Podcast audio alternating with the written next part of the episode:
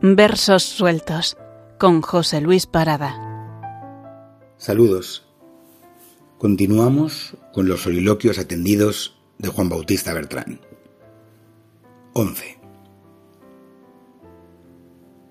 Tengo necesidad de comentarlos, contigo, estos silencios diferentes que ha vivido mi vida.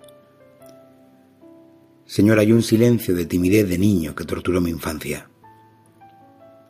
Aquel silencio de pequeña injusticia y el de descubrimientos misteriosos. Silencio de añoranza a la primera salida de mi casa. Silencio de las tardes de domingo. De las afueras solas del poblado. Del patio de la escuela después del alboroto de los juegos. De la nave tan grande de la iglesia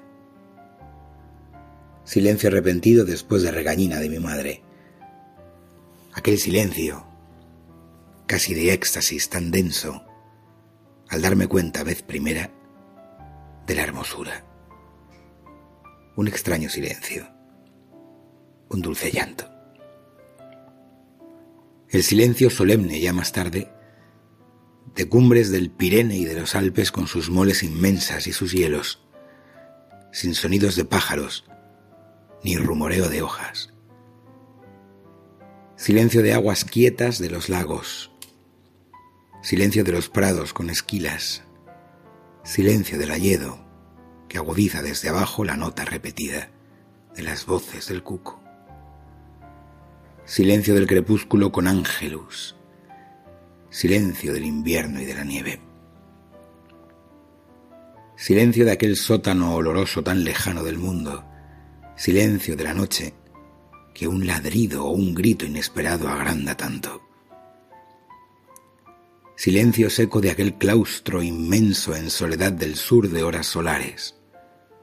El cálido silencio de las siestas de mis tardes del trópico. Silencio de la inercia y la indolencia. Silencio de la playa después de una tormenta.